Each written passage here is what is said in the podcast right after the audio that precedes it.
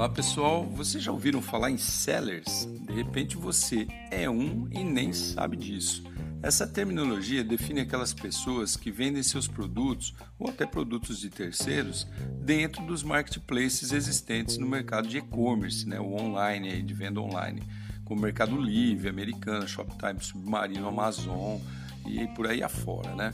Geralmente, essas plataformas têm uma estrutura muito robusta para que você possa vender seu produto sem a preocupação de ter alguém para gerenciar ali as vendas, né, forma de pagamento, etc. Isso facilita muito a vida de um vendedor, né? melhor ainda, poupa gastos elevados para a criação de uma plataforma exclusiva. Geralmente, o investimento inicial custa caro e vale muito mais a pena você pagar um percentual para esses caras que já estão no mercado. Para você ter uma ideia da aderência a esse tipo de modelo de vendas, em 2017 eram cerca de 7 mil sellers, ou seja, vendedores via internet. Em 2018 o número dobrou e hoje estima-se que devem existir pelo menos 50 mil pessoas ganhando dinheiro com isso. Bom, agora você já sabe o nome dessa profissão de vender pela internet, né? E se você tiver interesse, procure esses marketplaces aí. Você pode colocar o seu produto ou vender produto de outros para poder ganhar uma graninha.